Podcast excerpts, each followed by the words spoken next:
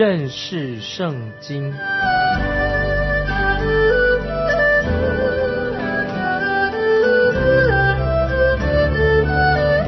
认识上帝的话，把上帝的话带到全世界。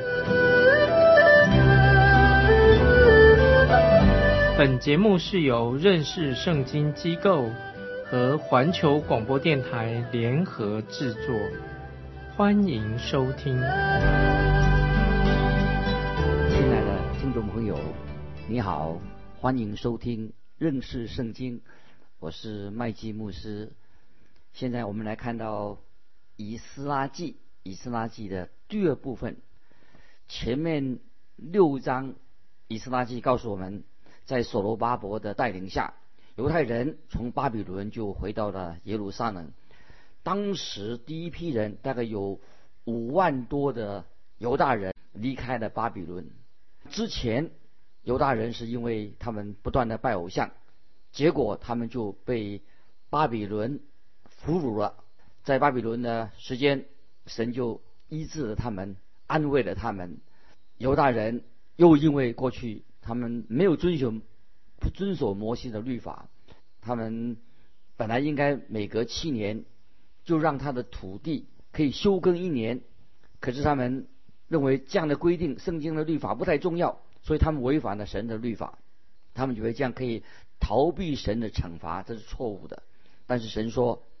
我要把你们赶出这块地，七十年不准回来，如此这个地才能够补足安息年的年数啊！他们就被被掳了七十年以后才能回来。当这个地啊休耕了七十年之后，神就让他自己的百姓又回到这个地方。那这个时候被掳到巴比伦的犹太人当中，又有一波复兴就临到他们。这一次是由以斯拉由他来带领的第二批人回到耶路撒冷。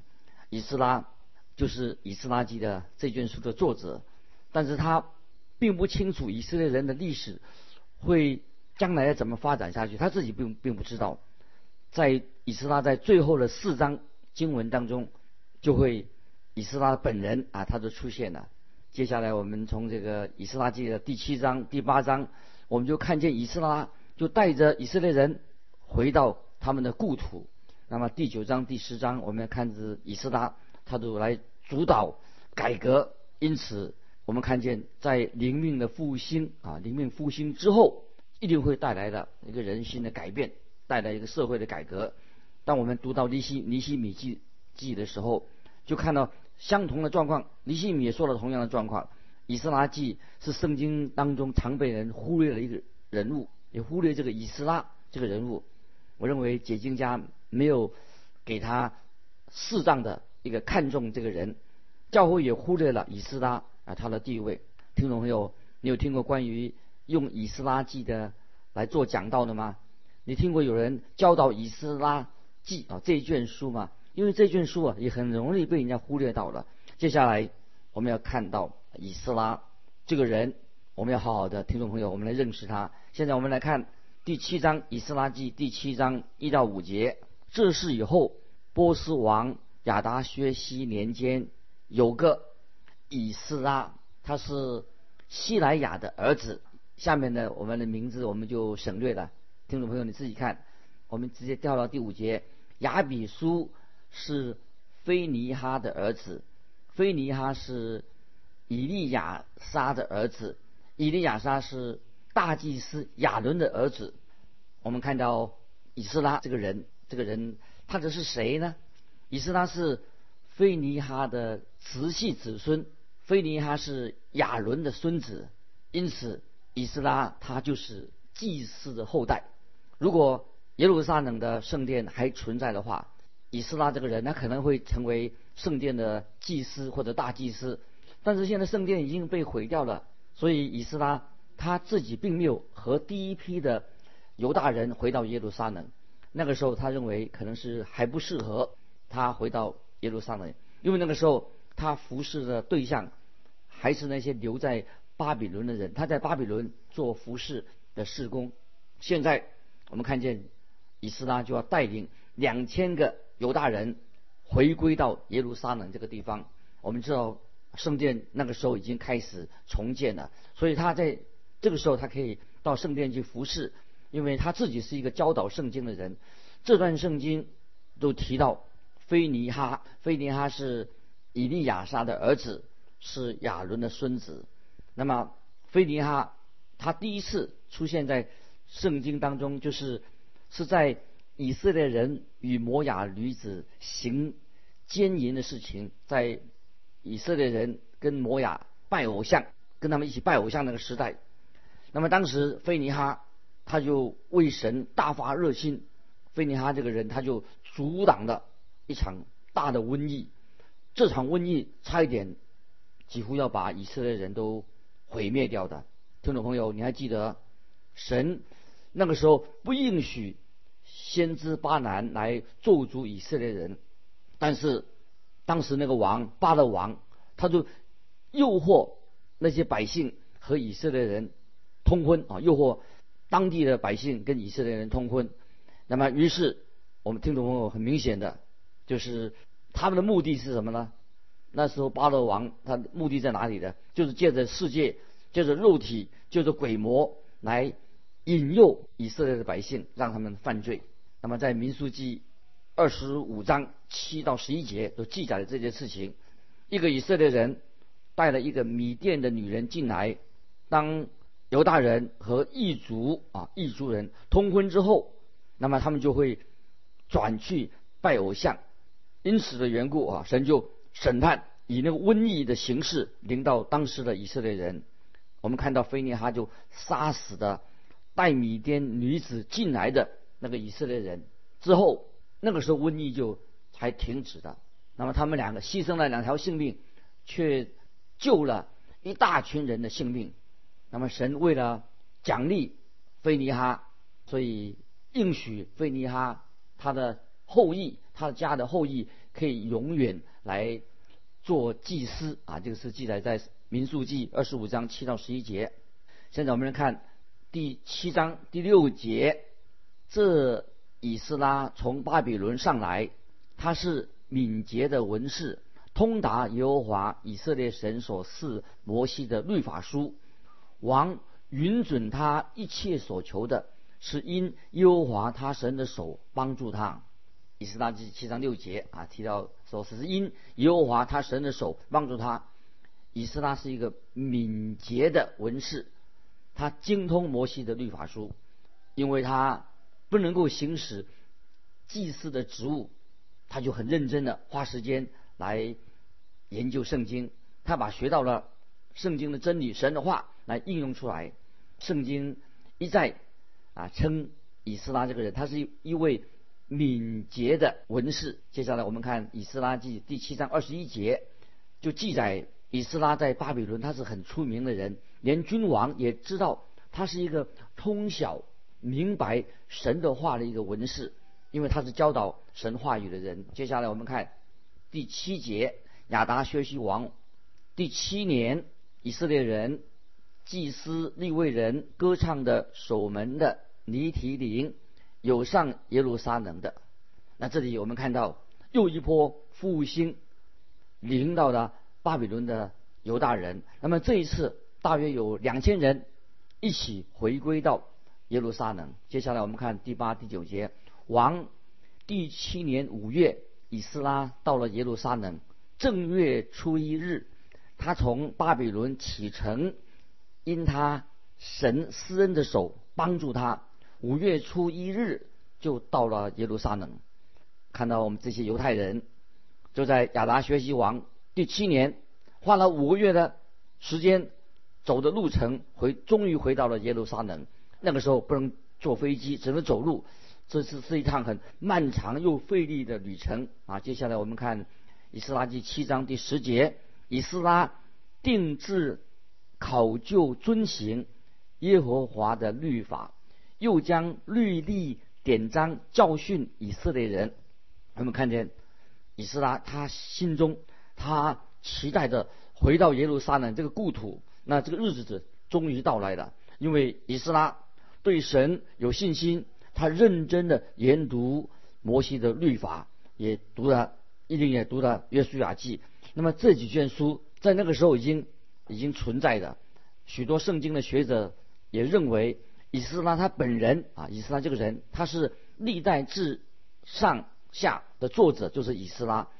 以斯拉不仅仅的他认真的读神的话，并且他也遵行神的话。听众朋友很重要，不光我们是读圣经、认识圣经，我们要遵行神的话。研读神的话是一回事情，我们遵行要行出来又是另一回事情。这个时候，我们看见以斯拉，他就认真的希望教导神的话，他希望神的百姓能够真正的认识神的律法，也知道知道啊神的审判。接下来我们看十一到十三节，祭司以斯拉是通达耶和华诫命和是以色列之律例的文士，亚达学习王赐给他。谕旨上面写的说：“诸王之王亚达薛西达于祭司以斯拉，通达天上神律法的大德的文士云云，住在我国中的以色列人、祭司、利未人，凡甘心上耶路撒冷去的，我降旨准他们与你同去。”这是以斯拉记七章十一到十三节所说的啊。说到这个。亚达学习王，他就他说：“达于祭司以斯拉，通达天上律法大德的文士云云啊，住在我国中的以色列人、祭司、利未人，凡甘心上耶路撒冷去的，我降旨准他们与你同去。”这个王就亚达学习王就下了诏书，允许以斯拉和他的同工回归到耶路撒冷这个地方。这个不是王的强制的命令，是神应许他们。让他们能够根据自己的心愿，跟神的带领回到故土。接下来我们看十四、十五节，王与七个谋士，既然差你去，照你手中神的律法书查问犹大和耶路撒冷的景况，又带金银，就是王和谋士甘心献给住耶路撒冷以色列的的神啊，这个太奇妙了。很明显的，以斯拉这个人，他在原来的皇宫当中，他见证一人很好，因为当时的王跟谋士啊，竟然愿意把金钱、金银呢献给献给以色列的神，外邦的君王，哦，他把金钱要献给神。我们看到这个王就授权以斯拉，他可以任命长官，他可以任命审判官，而且他们把这些金银收集起来，要以斯拉。带回到圣殿里面去。那么，当以斯拉接获到王的这个命令以后，他就准备起行了。这个命令显示，亚德夏学习王啊，他也是一位敬畏神的人。接下来我们看这段经文的一个结论：二十六节，凡不遵行你律法和王命令的人，就当速速定他的罪，或致死，或充军。或抄家，或囚禁，王啊给他的这个权柄，这个法律是针对犹大人回归之后的一个律法。换句话说，他们回归以后，必须要认真的看待他们和神之间的关系。下接下来我们看以斯拉他的感恩啊，他怎么样感恩？我们看二十七节，以斯拉说：“耶和华我们列祖的神是应当称颂的。”因他使王起这心意修饰耶路撒冷耶和华的殿，感谢神啊！神的殿不仅仅是要重建，而且要建重建呢很美观。我也认为说教堂或神的殿应该按照百姓的能力盖得越漂亮越好，表示他们认同这个殿。接下来我们看二十八节，又在王和谋士并大能的军长面前施恩于我。因耶和华我神的手帮助我，我就得以坚强。从以色列中招聚首领，与我一同上来。我们看到以斯拉就带领带领了一批非常优秀敬虔的童工回到他的老家耶路撒冷。人数虽然没有上一次那么多，但是这一批人当中啊，有些是很能干精明的领袖。接下来我们要进到以斯拉记第八章，就。看到啊，以斯拉的童工，以斯拉要利未人跟他同行，那么他的仆人也有尼提林也一起去了。然后我们看到以斯拉他是怎么样一个人啊？这个人他到底怎么样？接下来我们看二十一节，二十一节，那时我在雅哈瓦河边宣告禁食，为要在我们神面前刻苦己心，求他使我们和孩子、富人孩子，并一切所有的都得平坦的道路。我们看到在雅哈雅哈瓦河旁边，以斯拉就要求大家一起来进食，他并举行那个什么大规模的祷告会，一起祷告。他想知道神的旨意到底是如何。接下来我们看二十二、二十三节，我求王拨步兵、马兵帮助我们抵挡路上的仇敌。本以为羞耻，因为我曾对王说，我们神施恩的手。必帮助一切寻求他的，但他的能力和愤怒必攻击一切离弃他的。所以，我们进食祈求我们的神，他就应允了我们。我们看到以斯斯拉说什么？你知道，他是这样说：你知道，我对王说，我们的神一定恩待我们，保护我们，神会对付我们的敌人，神也会带领我们回到我们自己的家。然后我们看见以斯拉，他就聚集啊，他的童工众童工在河边啊，他们。准备要走一个漫长的旅程，看见他们西家带眷啊，大大小小的走这个道路一定很危险。一般说来，当然他可以要求王哈啊给他一些帮助，派一些护卫队沿途来保护他们。然后王也许会说：“哎，我以为你们只单单信靠神而已。”听众朋友，有时我们嘴巴说啊，我们滔滔不绝，我们要信靠神啊，神太奇妙了。可可是我们有时。遇到有困难的时候啊，哎，我们的信心呢就变小了。听众朋友，以斯拉是这样吗？当然，他也是人哦，他有他的软弱。但是我们看到以斯拉他说：“我很难向王开口。”他还有别的选择吗？以斯拉就要大家一同来进食祷告。他说：“神啊，我们只能够依靠你。”听众朋友，你知道，让我们当我们遇到这种情况的时候啊，我们也应当。来到神面前啊，求神帮助我们。接下来我们看三十一、三十二节，正月十二日，我们从亚哈瓦瓦河边起行，要往耶路撒冷去。我们神的手保佑我们，救我们脱离仇敌和路上埋伏之人的手。我们到了耶路撒冷，在那里住了三日。接下来我们看发生什么事情了。这里。他说：“王给了一大堆的金银器皿，这些财宝由祭司来负责保管，然后他们需要保好好的保护、保管他们。神是在眷顾他们，让他们已经平安的到达了耶路撒冷。他们在耶路撒冷住了三天，就把财宝带到圣殿里面去，放在神的殿中。接下来我们看三十五节：从鲁道之地归回的人。”向以色列的神献燔祭，就是为以色列众人献公牛十二只，公绵羊九十六只，绵羊羔七十七只，又献公山羊十二只的做赎罪祭，这都是向耶和华焚献的。这里提到十二只公山羊，为什么呢？因为全以色列人都为全是以色列人献这个赎罪祭，犹大人能够回到耶路撒冷。向神献祭，实在是一个荣耀神的事情。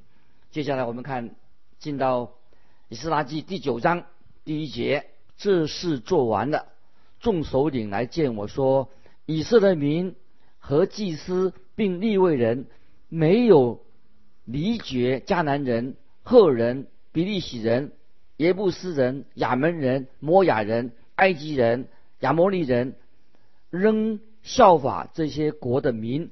行可证的事啊，听众朋友注意啊，这些经文这里提到埃及人跟其他的异族啊等等，他们这些民族就是包括当时的小西亚、小亚细亚，特别是沿海地带，像以弗所、士美拿这些大城，都是赫人啊所建造的，他们都是属于异教、异教徒。那么以色列百百姓，他们没有和这些以色列。